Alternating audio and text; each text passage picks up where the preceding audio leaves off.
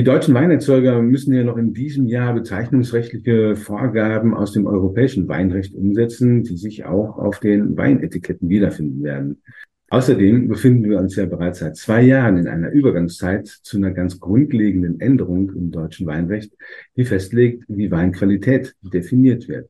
Über diese und weitere Fragen rund um das Weinrecht spreche ich mit dem Juristen und dem Generalsekretär des Deutschen Weinbauverbandes, Christian Schürer. Guten Tag, Herr Schürer. Tag, Herr Fischer.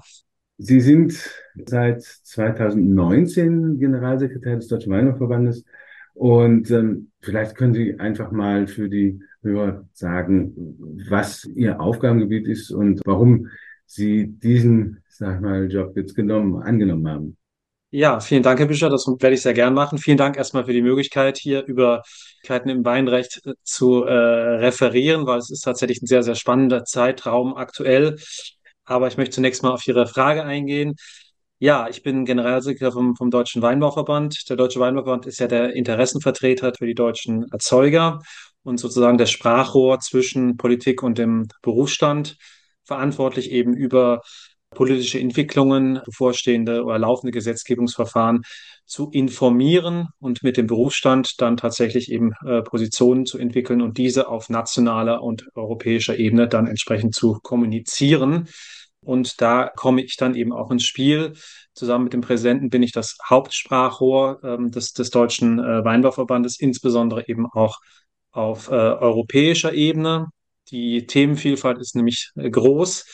Äh, es wissen alle, Wein ist ein sehr reglementiertes Produkt. Und wenn man die Bereiche sich anschaut, Anbau, Kellerwirtschaft, äh, Rebenzüchtung, Vermarktung, also alles, alles ist bis ins Kleinste geregelt und diesen Bereich ähm, analysiere ich mit, mit meinem Team und natürlich dann im Austausch mit anderen Organisationen, vor allem auch mit dem, mit dem Deutschen Weinfonds, mit dem DWI im Bereich der Vermarktung, aber eben auch mit Wissenschaft, Technik und äh, Politik gehen wir in den Austausch.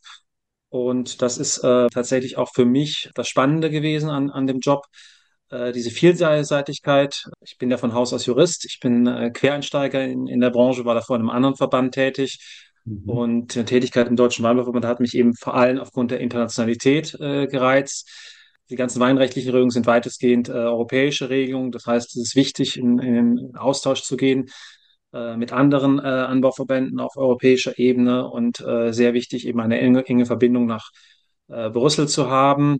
Da wird mir eben dann auch meine, meine Vergangenheit zum, zum, zum Vorteil, äh, langjährige Erfahrung in, in Brüssel. Und was mich besonders reizt, ist tatsächlich auch der, der Umgang in, in den europäischen Dachverbänden. Äh, ich bin, bin äh, stellvertretender Vorsitzender im in der Weingruppe von Copa Cogeca vom Bauerngenossenschaftsverband. Äh, wir sind aber auch äh, auf der Weinhandelsseite beim Comité Vin aktiv bei, oder auch über die AREF, der, der Verband der, der Europäischen Weinbauregion oder der European Federation of Origin Wine. Also es gibt ganz, ganz viele Organisationen auf europäischer Ebene, wo wir in einen sehr engen Austausch gehen, um gemeinsam tatsächlich äh, dann auch Positionen, Kompromisse äh, finden zu können, die wir dann gegenüber der Politik vertreten.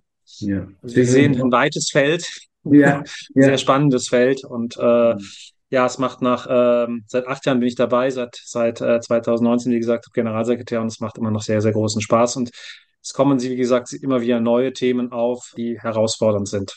Ja, ich denke auch, gerade diese europäische Ebene ist ja eben das, ähm, was ja auch das Ganze so herausfordernd macht, da die Kompromisse zu finden und sich abzustimmen oder auch Mehrheiten zu finden, äh, um dann in Europa ja, dann auch Gehör zu finden. Und es stehen ja nun wirklich gerade ganz auch wesentliche Änderungen an äh, im Weinrecht.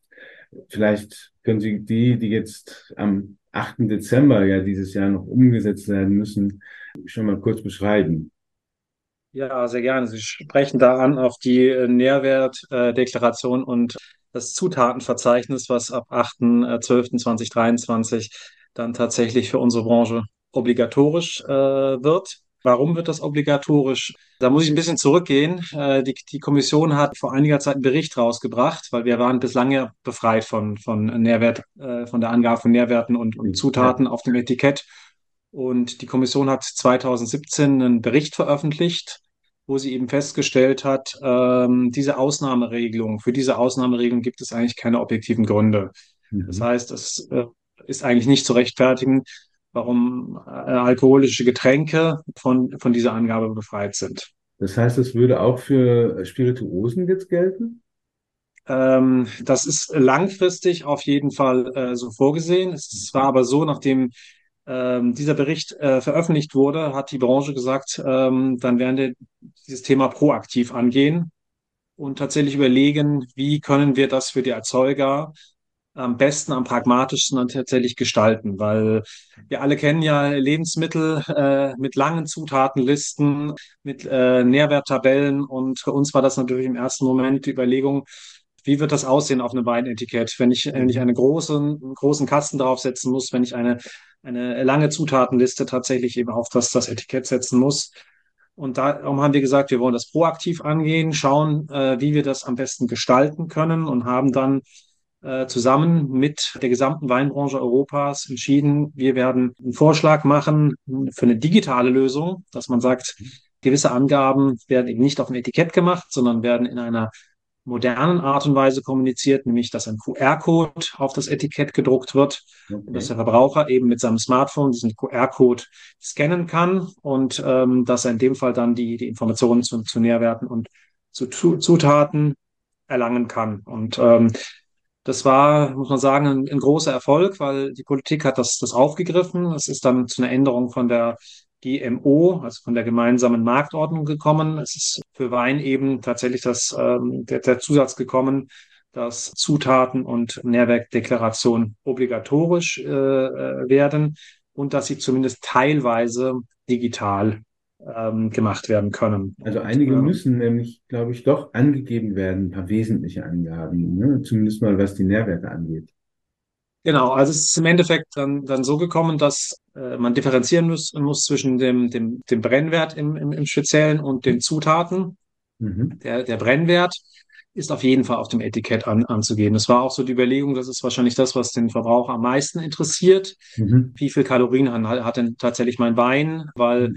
Wir wissen ja alle, der Verbraucher ist mittlerweile sehr gesundheits- und, ernährungsbewusst und insofern gehören zumindest die, die Kalorienangaben dann eben dazu. Das heißt, das ist eine, eine, obligatorische Angabe, die in Zukunft auf dem Etikett zu machen ist. Alle anderen Angaben, was die, die Nährwerte, die anderen Nährwerte betrifft oder auch die Zutaten, äh, kann ich entweder auf dem Etikett machen. Das steht mir vollkommen frei. Aber ich kann eben auch hier den, den modernen Weg äh, wählen und hier den einen QR-Code verwenden und der mich dann eben tatsächlich zu meiner, zu meiner digitalen Lösung bringt, zu meinem E-Label, mhm. was ich entweder auf meiner eigenen Homepage, aber allerdings in einer separaten äh, Rubrik unterbringen kann oder ich schließe mich einer Plattform an. Das äh, werden die Verbraucher vermutlich in Zukunft auch äh, mehr und mehr. Momentan ist es, glaube ich, noch so ein bisschen branchenintern, aber an allen Ecken und Enden sozusagen gibt es mittlerweile Dienstleister, die da, das anbieten. Mhm oder anbieten werden. Aber die, das ist sozusagen die, die, die, äh, was das E-Label angeht, die zwei Möglichkeiten. Entweder ich mache es selber auf meiner Homepage, allerdings wie gesagt separat, ohne werbende Angaben, mhm. oder ich gehe eben, schließe mich einer Plattform an und dann äh, ist dort eben tatsächlich die, die Nährwerttabelle abgedruckt. Es ist natürlich so, es ist, äh, wenn man sich einen Wein anschaut von, von der Zusammensetzung, mhm. äh, im Endeffekt die, die Kohlenhydrate sind entscheidend, ähm, der, der Zucker alles andere, was, was sonst in der Nährwerttabelle äh, vorhanden ist, wie, wie Fett, Eiweiß, spielt äh, bei Wein tatsächlich keine Rolle. Das kann dann tatsächlich auch in einem Lichtsatz angegeben werden. Und darüber hinaus dann eben die, äh, die Zutatenliste. Und bei der Zutatenliste ist es dann natürlich etwas, etwas schwierig geworden, weil hier waren natürlich viele offene Fragen einfach. Da wird es dann auch immer sehr technisch und wird es natürlich für den Verbraucher auch irgendwo dann äh, schwer. Aber da hat man einige, einige Kompromisse auch gefunden, ähm, dass man ein, ein Zutatenverzeichnis eben nicht zu, zu sehr aufbauscht. Mhm. Ähm, Im Endeffekt, was wichtig ist für den, für den Verbraucher, Allergene sind weiterhin auf dem, dem Etikett anzugeben. Äh, Zutaten eben auch. Ich meine, das, der, der wesentliche Stoff ist natürlich die, die Graube. Und ähm, die ist natürlich anzugeben, des Weiteren auch anzugeben, Stoffe, die ich zur Anreicherung verwende, also der Zucker, auch wenn er sozusagen anschließend umgewandelt ist im, im Endprodukt. Ja, ähm, das war auch eine große Diskussion tatsächlich, wo wir gewisse Bedenken haben, wenn ich eben angeben muss, dass zur Anreicherung Saccharose, Zucker beziehungsweise äh, Traubenmost verwende, wenn ich den, den Stoff am Schluss im, im, im Endprodukt ja dann nur als Alkohol habe und nicht, nicht mehr als Zucker, ist das nicht für den Verbraucher irgendwo äh, verwirrend, weil er davon ausgehen Ja. könnte, es ist ein, äh, ein, ein liebliches Produkt ähm, und kein, kein trockener Wein. Das Aber ist- das wäre ja dann auch eine Diskrepanz zwischen dem Nährwertverzeichnis und dem Zutatenverzeichnis, ne? Dass da auf der einen Seite steht, ja, es wurde Zucker zugegeben, aber am Ende ist kein Zucker mehr drin. Genau, genau, genau. Das war also ein, ein Punkt, aber das ist, ist tatsächlich so von der Definition, dass man sagt, bei einer Zutat, das ist alles, was, was äh, de- dem, dem, äh, dem, dem Lebensmittel hinzugegeben wird und was im, im Endprodukt äh, enthalten ist, auch in, in, in, in abgeänderter Form gegebenenfalls. Und insofern, wie gesagt, es ist, ist ein Punkt, den man gegebenenfalls erläutern muss. Es ist allerdings, wie gesagt, nicht, es muss nicht direkt auf dem Etikett kenntlich gemacht äh, werden. Man kann natürlich auch hier äh, gegensteuern, indem man dann sein Produkt mit einer Geschmacksrichtung kennzeichnet, was ja nicht obligatorisch ist. Ja. Aber das wäre tatsächlich die Möglichkeit. Ansonsten, wie gesagt, sind eigentlich die, die, die äh, ganz normal zu kennzeichnen, wie im Lebensmittelrecht eben auch. Das heißt, den entsprechenden Funktionsklassen, Hm. Säureregulator, Konservierungsstoffe, Stabil äh, Stabilisatoren, will ich auch gar nicht zu sehr in, in, ins Ja, Detail gehen. ja. Hm. Ähm, Was, was ist mit Stoffen, die beispielsweise, wir haben ja diese Stoffe, die jetzt beispielsweise Eiweiß oder, ähm, sag mal, äh, Eisen aus dem Wein herausholen, ähm, die man oben eingibt, wie, ähm, wir hatten ja schon mal das, das Tonschichtmineral, das Bentonit oder so, das kommt ja in den Wein, kommt aber am Ende wird es ja wieder entfernt und ist gar nicht mehr im Wein enthalten. Muss man das auch angeben? Also es muss ganz klar unterschieden werden eben zwischen einer Zusa Zutat, Zusatzstoff und einem Verarbeitungshilfsstoff. Das heißt also die, die Stoffe, die man äh, zur Verarbeitung verwendet, also die sozusagen äh, technische Hilfe sind, das sind ja auch die, die äh, wie gesagt, die, die Klärungsstoffe, Mhm. äh, Klärungsmittel, äh, die entsprechend verwendet werden, die sind, äh, sind nicht anzugeben. Natürlich äh, sind da irgendwo Rückstände gegebenenfalls in, in, in, in kleinsten Spuren vorhanden. Ähm, aber da gibt es eine, eine ganz klare Einstufung auch. Da gibt es auch eine entsprechende Tabelle, was ist Zusatzstoff, was ist Zutat und was ist Verarbeitungshilfsstoff. Mhm. Verarbeitungshilfsstoffe sind in dem Fall eben nicht anzugeben, es sei denn eben, es sind äh, Allergene. Allergene sind immer anzugeben, um hier den Verbraucher eben entsprechend zu schützen. Und der 8. Dezember ist ja jetzt so der, der Stichtag. Es gibt es dann noch Übergangsfristen? Das heißt, alles, was jetzt bis zum 8. Dezember jetzt etikettiert wird, muss, darf noch die alten Vorschriften, ähm, sich auf die alten Vorschriften berufen und ab dem 8. Dezember dann muss das dann von heute auf morgen umgestellt werden? Wir haben uns natürlich stark gemacht für, für Übergangsfristen, weil es ist natürlich ein vollkommen neues System. Da muss, muss der, der Erzeuger erstmal reinkommen, auch jetzt tatsächlich mit den neuen technischen Möglichkeiten. Deshalb war unsere Forderung tatsächlich, dass Weine, die äh, vor dem 8.12.2023 hergestellt werden, eben von dieser ähm, Vorgabe befreit sind. Ähm, da gab es dann in der in dem ganzen Gesetzgebungsverfahren so ein bisschen äh, Unsicherheiten, äh, auch aufgrund von, von Formulierungen, die ins Gesetz mit reingekommen äh, sind, die mittlerweile zum Glück auch wieder äh, gestrichen wurden, weil es war ursprünglich mal ähm, die Vorgabe, dass der alle Weine, die äh, vor dem 8.12. hergestellt und etikettiert wurden oder bezeichnet wurden oder gekennzeichnet wurden, sollten, sollen nur befreit werden. Ähm, das Ganze hat dann äh, vor allem für Unsicherheiten gesorgt für Weine, die länger lagern und die eben noch nicht gekennzeichnet sind, was mit denen tatsächlich ist, vor allem mit, mit Rotwein teilweise, die länger gelagert werden aus Ja. den vergangenen Jahrgängen. Mittlerweile hat man gesagt, entscheidend ist, dass vor dem 8.12.2023 hergestellt wurde. Wir haben jetzt noch eine kleine Unsicherheit, weil der Begriff hergestellt eben nicht definiert ist. Ist die Gärung Äh, abgeschlossen? Ist dann der Wein fertig? Genau, genau, das, das wäre an sich unsere Vorstellung. Das ist auch das, was wir mit unseren europäischen Partnern äh, besprochen haben. An sich sollte eben die Gärung entscheidend sein. Das heißt, äh, bei Ende, äh, mit, äh, mit Ende der Gärung soll das, das Produkt dann tatsächlich auch hergestellt sein. Mhm. Ähm, es geht in dem Fall ja auch nur um den, um den Übergangszeitraum jetzt in 2023. Danach ist es ja sowieso obligatorisch. Mhm. Und das äh, würde für die, für die Erzeuger dann äh, einfach Klarheit bringen und äh, sie wüssten dann genau, der Jahrgang 2023 wäre dann eigentlich noch, noch außen vor. Das Mhm. heißt, äh, mit 2024 wäre der erste Jahrgang, wo es dann obligatorisch wäre. Die Franzosen haben sich äh, dahingehend eigentlich schon mehr oder weniger äh, in der Öffentlichkeit positioniert, dass sie ab 2024 das ganze System für, für obligatorisch ähm, halten. Wir sind hier noch ein bisschen in, in Gesprächen. Im Endeffekt kommt es natürlich auf die Weinkontrolle an. Es ist aber natürlich daran gelegen, dass wir europäisch die gleichen Vorgaben haben, um hier auch keine Wettbewerbsnachteile äh, zu bekommen. Ähm, und insofern sind wir da, da frohen Mutes, dass, dass das System äh, dann tatsächlich auch einheitlich gestaltet wird. Insgesamt werben wir natürlich auch für das, das, das System, vor allem für das, das, das E-Label. Das ist nämlich tatsächlich auch wieder in Diskussion geraten. Ähm, das Ganze ist ja schon etwas, etwas früher beschlossen worden, noch unter der alten Regierung, die sich mhm. für dieses E-Label auch stark gemacht haben.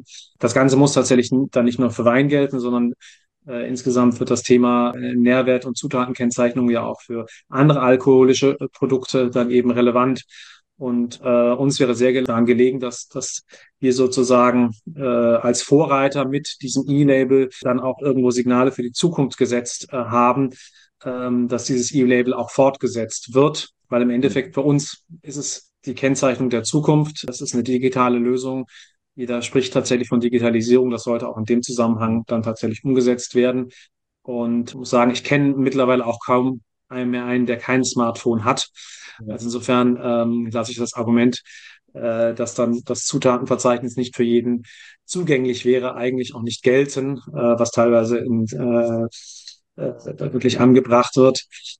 Mhm. Also insofern hoffe ich, dass ähm, das sozusagen ein Auftakt ist, dass es von Erzeugern angenommen wird, dass es von, von Verbrauchern angenommen wird und dass es dann als, als die moderne Art und Weise der, der Kommunikation auch zwischen Erzeuger und, und Verbraucher angesehen wird, was, was die, die Zutaten angeht. Mhm.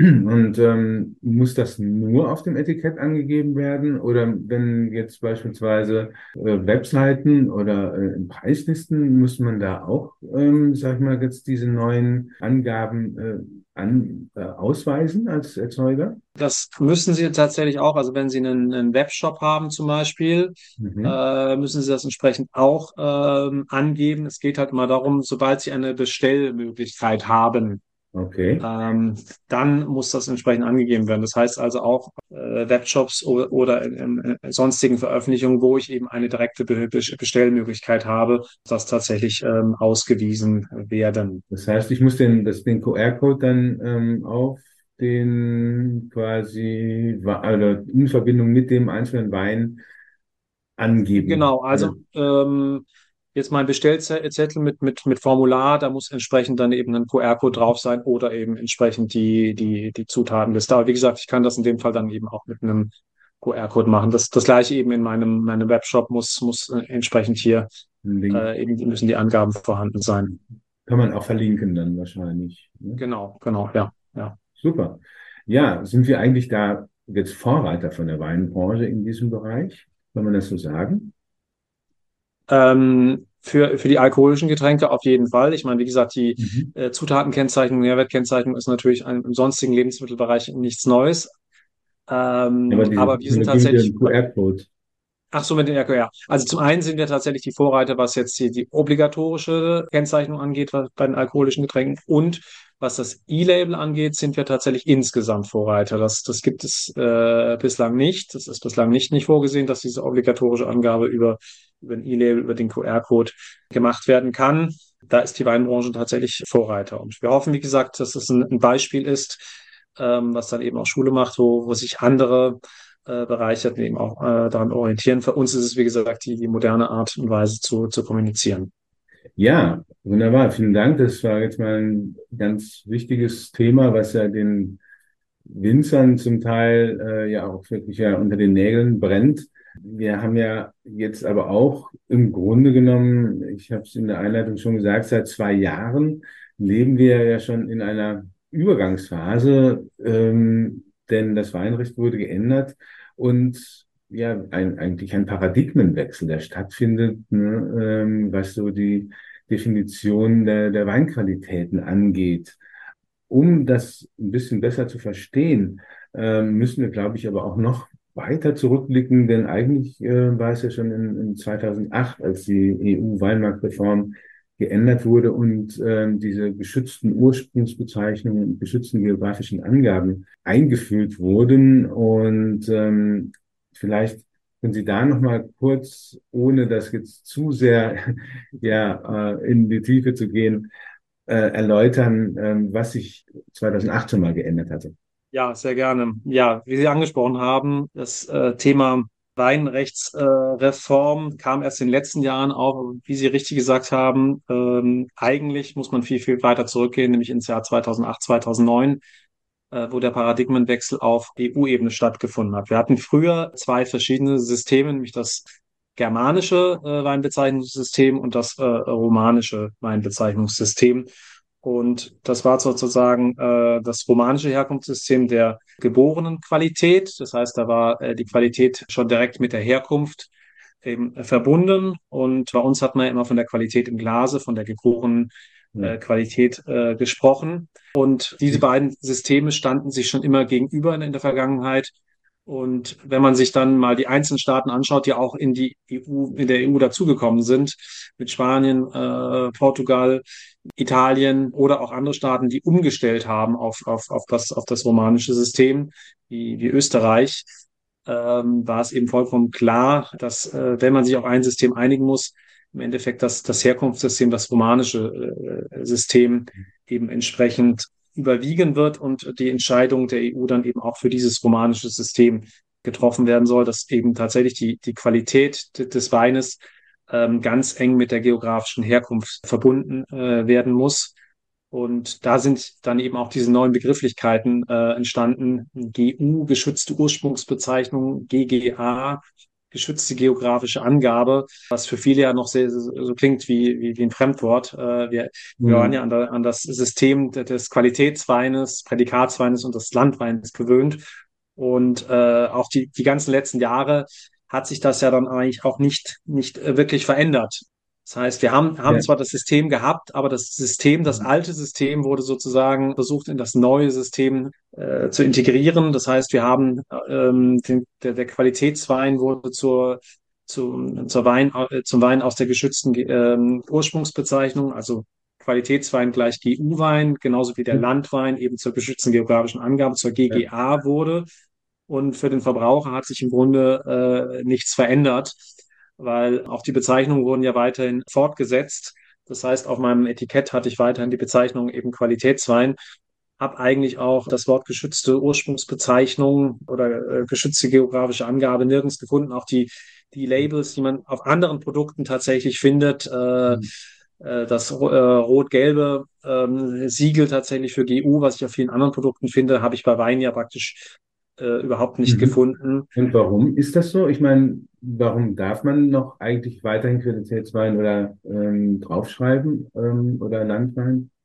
Es sind ähm, tatsächlich äh, traditionelle Begriffe, die im EU-Recht geschützt sind. Das heißt, ähm, der Verbraucher, nicht der Verbraucher, der Erzeuger darf weiterhin äh, diese Begrifflichkeiten verwenden. Auch jetzt im neuen System tatsächlich hm. ähm, habe ich zwar die, die, ähm, die Vorgabe, mit den neuen Begrifflichkeiten zu arbeiten, darf aber darüber hinaus mit diesen alten traditionellen Begriffen arbeiten. Wir hatten uns auch dafür stark gemacht, weil das Wort Qualitätswein tatsächlich auch in den, in den Köpfen wirklich vorhanden ist weiterhin äh, und möchte es tatsächlich auch nutzen. Aber natürlich möchte man auch irgendwo den Übergang äh, deutlich machen. Daher wird jetzt auch vielfach mit, mit den neuen Begrifflichkeiten ähm, gearbeitet von den, von verschiedenen Gebieten wird dann eben auch äh, über geschützte Ursprungsbezeichnungen gesprochen oder von Wein aus der geschützten Ursprungsbezeichnung eben nicht nur allein von, von, von Qualitätswein. Mhm. Wurde ja quasi dann auch, weil Qualitätswein definiert sich ja eigentlich auch immer, das hieß ja mal früher, Qualitätswein bestimmte Anbaugebiete, QBA. Wir kriegen übrigens immer noch Weine eingeschickt, äh, wo die Erzeuger QBA draufschreiben, ne? weil QBA, den Begriff gibt's ja eigentlich auch schon lange nicht mehr. Der wurde ja dann auch einfach mal nur zu Qualitätswein ähm, ja, umgewandelt, wenn man so will. Ähm, aber Qualitätsweine definieren sich ja auch immer an Anbaugebieten. Ne? Und ich glaube, da sind ja auch dann die entsprechenden Regelungen getroffen worden. Ne? Genau, also es ist ähm, zum einen natürlich äh, in materieller Hinsicht kam, gab es die Änderung, dass wir eben in dieses neue System gegangen sind, das System der, der geschützten Ursprungsherkunftsbezeichnungen. Aber für die Anbaugebiete hat sich auch viel geändert, äh, weil die Zuständigkeiten hier geändert wurden. Das heißt, ähm, das Anbaugebiet ist in Zukunft der Erzeuger, aber die Erzeuger sind in Zukunft nicht in Zukunft. Ich bin, wenn, wenn wir sozusagen zurück im Jahr 2008, 2009, mhm. äh, was da, damals Zug war, ist jetzt ist tatsächlich Realität. Die, die Erzeuger sind jetzt zuständig tatsächlich für das Lastenheft ihres Anbaugebietes. Also das Lastenheft ist, äh, ist tatsächlich, ich sage es mal so, die Bibel des Anbaugebietes. Da ist sozusagen alles geregelt, was äh, für die Erzeugung relevant ist. Da ist das, das Gebiet abgegrenzt. Äh, da, stehen die entsprechenden Rebsorten drin, die, die, die erlaubt sind in, in, in dem Gebiet. Äh, da sind die, die Mostgewichte festgelegt, da sind gewisse önologische Praktiken aufgezählt. Also wie gesagt, da ist, ist tatsächlich alles, alles enthalten, was für die, die Weinraumproduktion in dem Gebiet ständig äh, ist. Und früher war das so, dass das äh, waren, waren Landesverordnungen geregelt. Mit äh, der Reform 2009 äh, war auch vollkommen klar, der Erzeuger soll selber zuständig sein für seine, für seine geschützte Ursprungsbezeugung, soll sie selber gestalten können. Mhm. Und äh, so sind dann die, diese sogenannten Schutzgemeinschaften äh, gegründet worden. Das sind also Organisationen, die aus, aus Erzeugern sich ähm, zusammensetzen. Das Ganze muss mhm. repräsentativ dann auch für das Gebiet sein. Also es muss zwei Drittel der Fläche vertreten sein und zwei Drittel der, der Erzeugung. Mhm. Ähm, damit man tatsächlich auch sagen kann, ähm, das ist repräsentativ. Hier hat sich eine Gruppe zusammengefunden, die auch wirklich für das ähm, Gebiet sprechen kann. Und diese, diese ähm, Gemeinschaften sind dann tatsächlich berechtigt, ähm, die Zukunft des, des Anbaugebietes zu gestalten. Mhm. Ähm, und das ist sozusagen dann auch der, der Schritt sozusagen zur nächsten, zur nächsten Reform, die, die angestoßen wurde, wo die, die, äh, die Rolle dieser Schutzgemeinschaften wesentlich äh, gestärkt wurde oder wo die Aufgaben für die, für die Schutzgemeinschaften wesentlich ausgeweitet wurden. Das ist also tatsächlich die, die entscheidende Einheit jetzt auch in den, den Gebieten, die Schutzgemeinschaften, die für, für die Zukunftsgestaltung der, der Anbaugebiete zuständig sind, um dem, dem, dem, dem Gebiet tatsächlich ein eigenes Profil zu geben, weil wir sind ja jetzt im sozusagen im Bereich einer, eines Herkunftssystems und sagen hier auch immer, ja, tatsächlich, Herkunft ist nicht austauschbar. Mit Herkunft können wir tatsächlich äh, was Unverwechselbares gestalten. Wenn ich allein mich mit, mit einer Rebsorte sozusagen profiliere, bin ich austauschbar. Also insofern ist, ist für uns in diesem, diesem neuen System, dem neuen Herkunftssystem eben auch eine große Chance, dass, dass jedes Gebiet wirklich sagen kann, ich gebe mir mein eigenes Profil, ich bin, bin dann tatsächlich, kann mich abheben aus, aus, aus der Masse, habe ein, ein gewisses Profil einfach für, für meine Region. Mhm. Man muss ja auch sagen, dass das, ähm, sag mal, äh, germanische System, was sich ja an den Öxlegraden, also sprich an den Zuckergehalten der Trauben orientiert hat, im Grunde genommen auch mit in Zeiten des Klimawandels schon mehr oder weniger ja überflüssig geworden ist, weil ähm, früher war man halt froh, wenn man äh, irgendwie die Spätlesequalität äh, erreicht hat, also irgendwie 80, 90 Grad Öchsel war recht viel und das ist ja heute mehr oder weniger Standard. Und ähm, vor allen Dingen hatten wir ja damals auch gar keine Begrifflichkeit für einen äh, hochwertigen trockenen deutschen Wein. Ne? Damals kam ja dann so diese Spätlese trocken oder Auslese trocken, was ja eigentlich ein Widerspruch war, weil Spätlesen eigentlich immer süß waren. Das wäre ja dann auch äh, jetzt, vielleicht kommen wir aber auch später nochmal zu den Prädikaten, ähm, was mit denen denn passiert. Aber vielleicht, äh, um nochmal auf diese Herkunft zurückzugehen, äh, ähm, das wird ja jetzt innerhalb der geschützten Ursprungsbezeichnung, also innerhalb der Anbaugebiete, quasi nochmal eine ja, feinere Aufgliederung äh, der Qualitätsdefinition geben. Ne? Und äh, 2021 war ja da eine Änderung des äh, Weingesetzes und auch der Weinverordnung. Ähm, was erwartet denn oder was ist eigentlich jetzt schon möglich? Ja, äh, sehr richtig, Sie haben es angesprochen. Ähm, wir haben die geschützte Ursprungsbezeichnung, ähm, den Qualitätswein und wir hatten in der Vergangenheit hier auch schon geografische Abstufungen. Das heißt, ähm, die Leute haben schon früher über das, das Gebiet, über den Bereich, äh, über die Region, über den Ort und über eine Lage gesprochen. Mhm. Aber in der Vergangenheit war es tatsächlich so, das war nur eine, eine geografische Angabe. Und ich hatte in meinem Lastenheft für das gesamte Anbaugebiet tatsächlich die, die gleichen Qualitätsangaben, äh, die, die, gleichen, die gleichen Kriterien einzuhalten. Das heißt, für den Verbraucher war das tatsächlich nur äh, eine Angabe von einem Ort und von der Lage, eine Aussage, der, der, die Traube kommt aus der Lage oder kommt aus diesem Ort. Aber sie war eben nicht verbunden mit einem entsprechenden Qualitätsversprechen, mit einem höheren Qualitätsversprechen, mhm. ähm, als jetzt äh, von einem Wein, wo eben nur, der nur aus, der, aus, aus dem Gebiet kommt.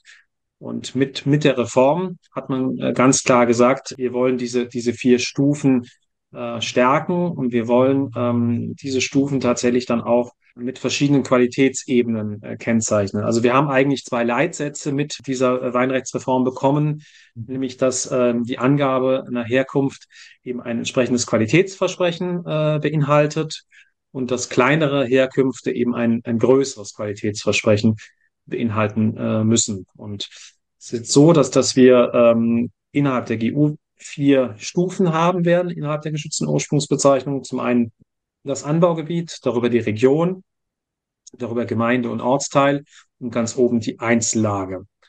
Und ähm, der Gesetzgeber hat noch relativ wenig festgelegt, was, was die tatsächlich die, die Abstufen, die Qualitätsabstufe äh, angeht ähm, und hat bisher nur Vorgaben gemacht, äh, was, was ähm, den Ortswein und den, den Einzellagenwein angeht. Mhm. Das heißt, hier muss ich ein, ein, ein entsprechendes Mostgewicht einhalten, das Kabinettsmostgewicht, was, was man aus der Vergangenheit schon kennt. Und die Vermarktungszeitpunkte angeht, bin ich hier eben auch eingeschränkt. Das heißt, ich darf ähm, einen einen Ortswein erst ab dem 15.12. vermarkten und einen Lagenwein erst ab dem 1.3. Und für den Lagenwein muss die Schutzgemeinschaft auch entsprechende äh, Rebsorten äh, vorgeben. Das heißt, wir haben jetzt tatsächlich ein, ein, ein vierstufiges System.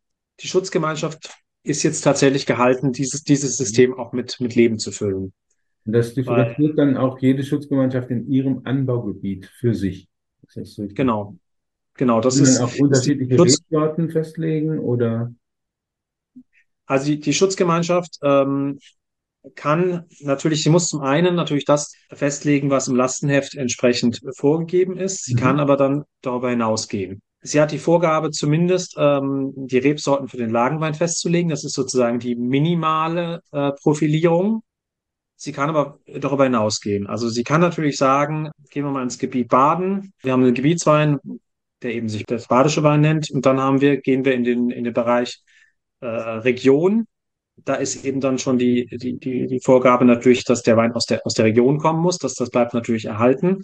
Und die Region ähm, wäre jetzt, die Regionen wären jetzt in Baden beispielsweise der frühere Bereich Kaiserstuhl, Bereich Tüniberg oder? Genau, genau. Oder wir nehmen eine, eine alte Großlage, weil die Großlage wurde ja in das System auch integriert, zum Beispiel den Iringer Vulkanfelsen, mhm. der in Zukunft eben entweder die Region Vulkanfelsen sein mhm. oder eben die äh, Region äh, Vulkanfelsen mit dem Zusatz Iringen. Dann mhm. muss ich allerdings auch ähm, tatsächlich garantieren, dass 85 Prozent des Mostes aus Iringen kommt.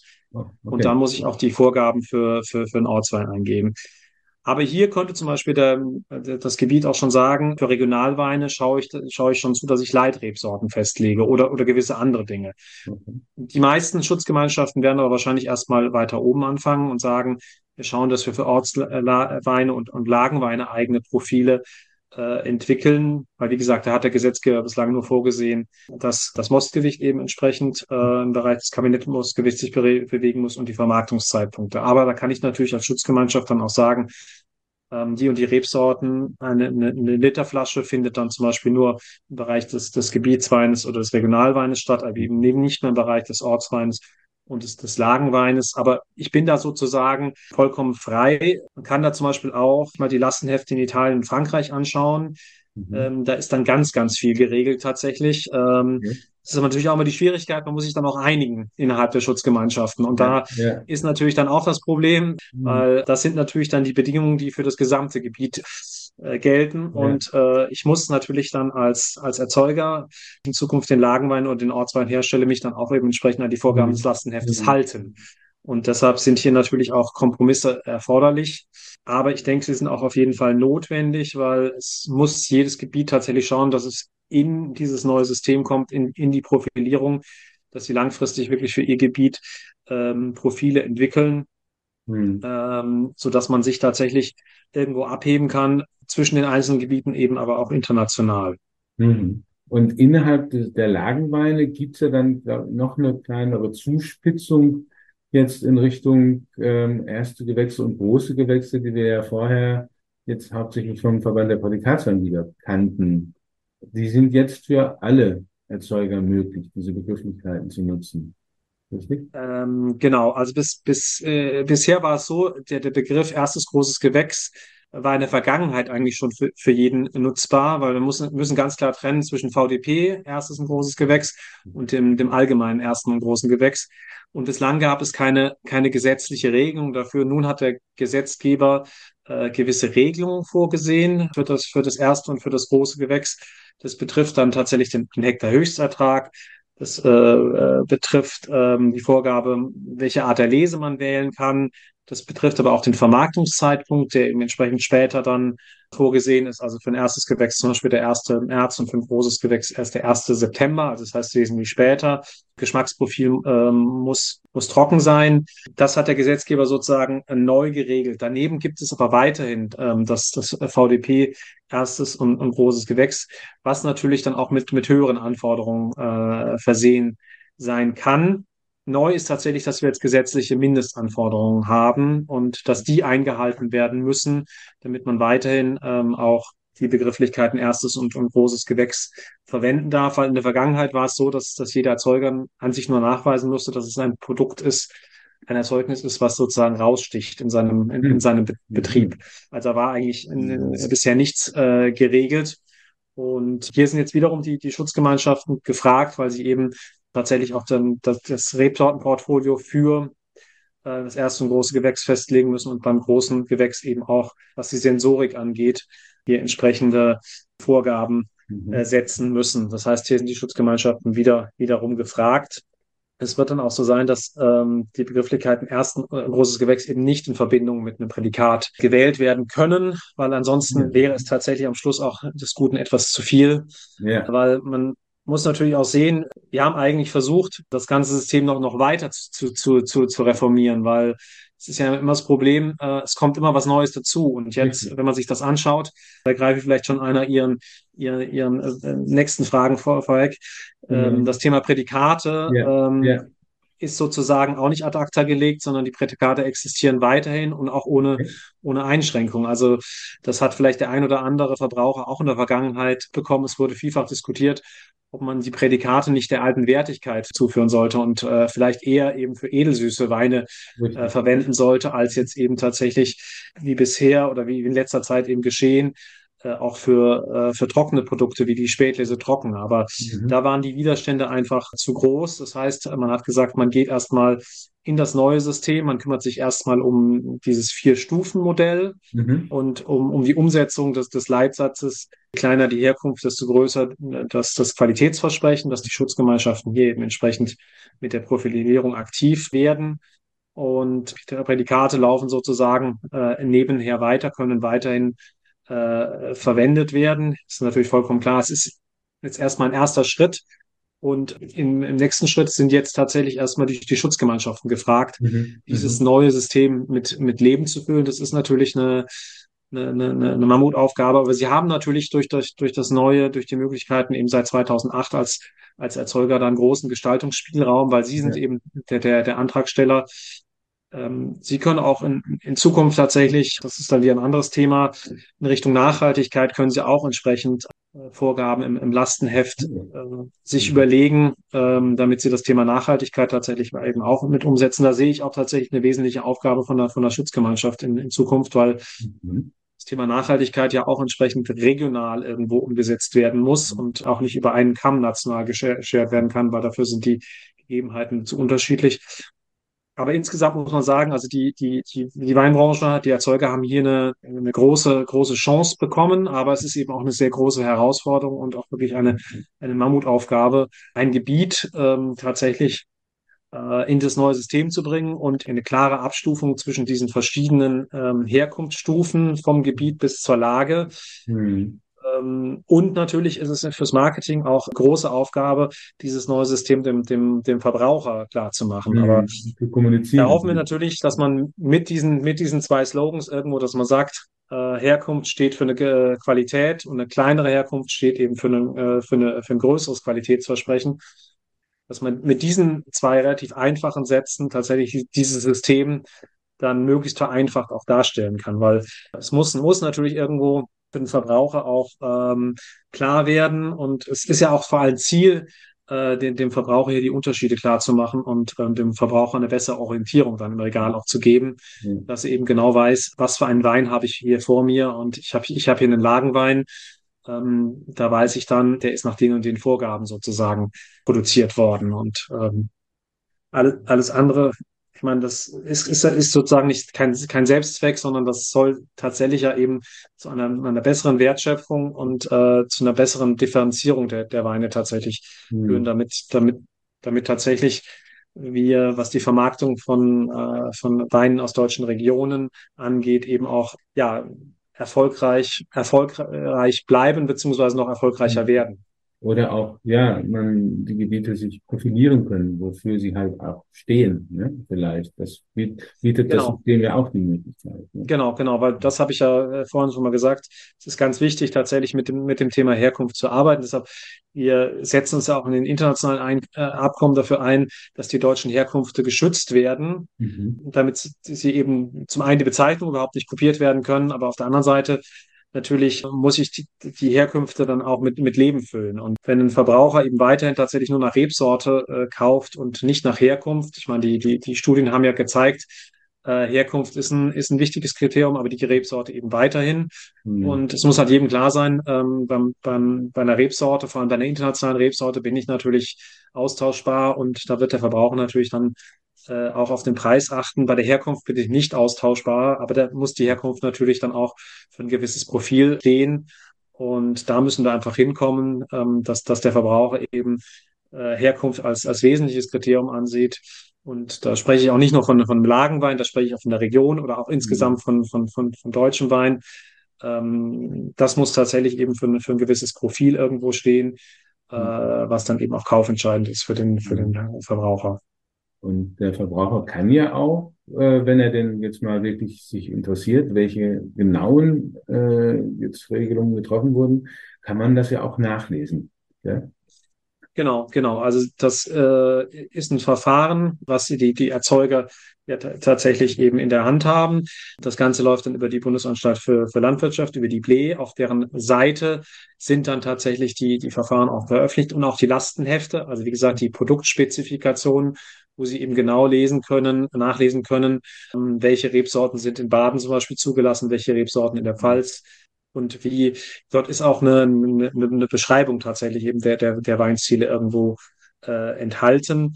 Das Ganze geht natürlich dann auch europaweit. Er kann sich auf den, den entsprechenden Plattformen ähm, von der EU ähm, auch informieren, wie die, äh, wie andere Weine aus anderen äh, Mitgliedstaaten eben zusammengesetzt sind, nach welcher Produktspezifikation die hergestellt mhm. werden. Das heißt, da ist, ist entsprechend Transparenz da, da kann sich jeder genau, genau informieren. Denke ich, ist noch ganz wichtig mal, ne, das Ambrosia heißt ja, glaube ich, diese genau. Plattform, ne, dass man da äh, eben auch äh, sich ja informieren kann. Und ich habe da auch mal reingeschaut und es ist wirklich enorm, auch wie viele geschützte Ursprungsbezeichnungen europaweit existieren. Ähm, das ist wirklich interessant, da mal einen Blick reinzuwerfen. Und genau, genau. In, in Deutschland ist es ja auch so, wir haben, haben ja tatsächlich entsprechend auch Neugründungen von, von geschützten Ursprungsbezeichnungen. Das war vor allem in der Vergangenheit, als, als wir sozusagen noch nicht das, das neue Weinrecht hatten, äh, die einzige Möglichkeit auch für, äh, für eben eine eine Region oder eine Region oder eine für, für, für Erzeugergemeinschaften sich abzuheben von, äh, von mhm. der geschützten Ursprungsbezeichnung, weil wenn, wenn Sie sozusagen, wenn ich eine, eine, eine einige Erzeuger an der, an der Mosel oder in Franken hatte, die gesagt haben, ich möchte aber tatsächlich festgelegt haben, dass die Begrifflichkeit eben nur verwendet werden kann, wenn hm, diese Kriterien eins, zwei, drei äh, wirklich eingehalten sind, hatte ich, hatte ich im früheren System keine, keine Möglichkeit, weil da hatte ich eine, eine Produktspezifikation für das, für das Gesamtgebiet, für die gesamte, mhm. die gesamte Mosel oder für, für Gesamtfranken. Und ich konnte tatsächlich dann äh, mich nur, nur abheben, indem ich eine neue geschützte Ursprungsbezeichnung gründe mhm. und für die eben entsprechend dann ähm, Kriterien äh, festlege. Und so war ähm, dann zum Beispiel ähm, Ulnerlei oder ähm, auch ähm, in, in äh, Stein, Stein waren, waren, mhm. waren sozusagen die ersten, die, die hier entsprechend eben aktiv geworden sind. Mhm. Und die existieren jetzt quasi dann parallel zu der großen sozusagen geschützten Ursprungsbezeichnung Franken. Und dann gibt es dann eben noch den Würzburger Steinberg, der dann eben innerhalb des äh, der EU nochmal engere Kriterien für den Wein aus dieser speziellen Lage festlegt. Genau, genau. Ich kann, äh, ich kann als Erzeuger natürlich sagen, ich äh, bin, bin so speziell, ich äh, arbeite nur mit meinem mit meinem mit meiner eigenen GU. Ich kann mhm. aber auch die, die übergeordnete GU äh, Franken oder die übergeordnete Mosel oder auch was weiß ich, Monsinger Niederberg an der Nahe, ähm, kann ich sowohl Monsinger Niederberg als auch Nahe entsprechend auf dem Etikett vermerken. Natürlich nur dann, wenn ich die Produktspezifikation äh, von Monsignor Niederberg und von der Nahe einhalte. Aber ich kann weiterhin mit beiden Begrifflichkeiten arbeiten. Mhm. Neu kommt es allerdings hinzu seit äh, 2016. Äh, wir können aus den, den klassischen Anbaugebieten hinausgehen und können auch äh, außerhalb äh, äh, Weinanbau betreiben. Natürlich zunächst mal als, als deutscher Wein. Mhm. Ich kann aber natürlich auch schauen, dass ich dort eine geschützte geografische Angabe oder eine GU gründe, wenn ich die entsprechenden Voraussetzungen erfülle. Also in Niedersachsen und beispielsweise. Niedersachsen zum Beispiel, genau, wo man sagen kann, ich möchte langfristig einen niedersächsischen Landwein, eine GGA in Niedersachsen haben oder wie gesagt, in Brandenburg gibt es jetzt auch ganz neu äh, im Antrag die GU Havel. Wie gesagt, da sind wir schon im Bereich einer geschützten Ursprungsbezeichnung. Hier ähm, aber zur Saale-Unstruktur. Genau, wobei es jetzt auf einem Gebiet ist, was, was außerhalb von dem, von dem, von dem Gebietsabgrenzung von Saale-Unstrut ist. Ah. Ja, also das ist tatsächlich so, dass, dass wir da außerhalb der, der, der klassischen Abgrenzung sind. Äh, und wie gesagt, das wird auch an anderer Stelle möglich sein, dass, dass ich hier sage, ich habe äh, ich hab die klimatischen Verhältnisse, ich habe hier die Nachfrage tatsächlich auch von Erzeugern und sie möchten dann irgendwo langfristig auch äh, deutlich machen, was die Herkunft des Weines ist, weil wenn ich natürlich mit nur deutschen Wein produziere, darf ich auch, äh, auch keine Region angeben, darf ich auch kein Anbaugebiet angeben, weil das, das habe ich ja in dem Fall noch nicht. Ja. Das heißt, Wein aus Niedersachsen ist zum, zum heutigen Zeitpunkt deutscher Wein mhm. und äh, es darf auch nichts anderes als, als deutscher Wein tatsächlich auf dem Etikett mhm. äh, draufstehen. Ich kann es vielleicht dann mit dem Abfüller äh, kenntlich machen, dass ich eben äh, hier in einem, in, einem, in einem Gebiet Niedersachsen bin. Aber wenn ich tatsächlich in die, die ähm, konkreten geografischen Herkünfte rein möchte, muss ich äh, in, das, in, das, in die übergeordnete Kategorie GGA oder eben GU gehen. Mhm. Und auch nur im Bereich GU habe ich dann die Möglichkeit äh, der kleineren geografischen Angaben, nämlich des Gebietes, der Region, des Ortes und, und, und der Lage. Mhm. Und, äh, das wird man mit, mit ähm, das wird vermutlich für die Gebiete äh, nicht, nicht entscheidend sein, weil dafür sind sie einfach nicht groß genug, dass es dann noch innerhalb der ihres, ihrer neuen GU äh, das tatsächlich noch aufdröseln. Das, das wird tatsächlich für die, für die bestehenden Anbaugebiete von Entscheidung sein. Aber hier wird sich, wird sich einiges tun, in, in, sowohl in bestehenden Anbaugebieten, in bestehenden GUs, als auch tatsächlich eben im Bereich der sonstigen äh, sonstigen Gebiete, wo Weinbau äh, betrieben wird in Deutschland. Mhm. Und der ja nun stetig, aber äh, mäßig, aber regelmäßig weiter wächst. Ne? So. Ja, genau, sehr schön. Das genau. ist spannend, ähm, was sich hier äh, jetzt sicherlich dann auch in den nächsten Jahren dann noch ja, entwickeln wird, insbesondere auch, denke ich, so im, im Norden Deutschlands. Äh, aber ich glaube, das war jetzt mal ein ganz guter Überblick und komprimiert, wie sich jetzt äh, ja das Weinrecht äh, und die Weinqualität eben jetzt definiert. Und ich sage ganz herzlichen Dank dafür und ähm, ja, wir schätzen die Arbeit, äh, die Sie machen in Brüssel für die deutschen Weinerzeuger, denn das ist ganz, ganz wichtig, dass wir da diese Sprachrohr haben und, und ja, unsere Interessen da eben auch durchgesetzt werden. Und wenn wir jetzt schon Vorreiter sind bei den E-Labels, das war ja dann wirklich ein, schon ein großer Schritt, den wir da gemacht haben. Vielen Dank. Ja, ich bedanke mich auch und wie gesagt, wir werden unsere Arbeit fortsetzen, weil uns geht es darum, tatsächlich die, die deutschen äh, Weinerzeuger in eine erfolgreiche Zukunft zu führen. Und dafür muss eben an der einen oder anderen Stellschraube tatsächlich noch einiges gedreht werden. Aber Tradition ist natürlich auch ein, ein wichtiger Begriff in dem Zusammenhang. Und äh, wir sind Kulturgut und das, das wollen wir auch tatsächlich eben so nach außen transportieren und äh, so erfolgreich weiterarbeiten. Ja. Vielen Dank. Vielen Dank.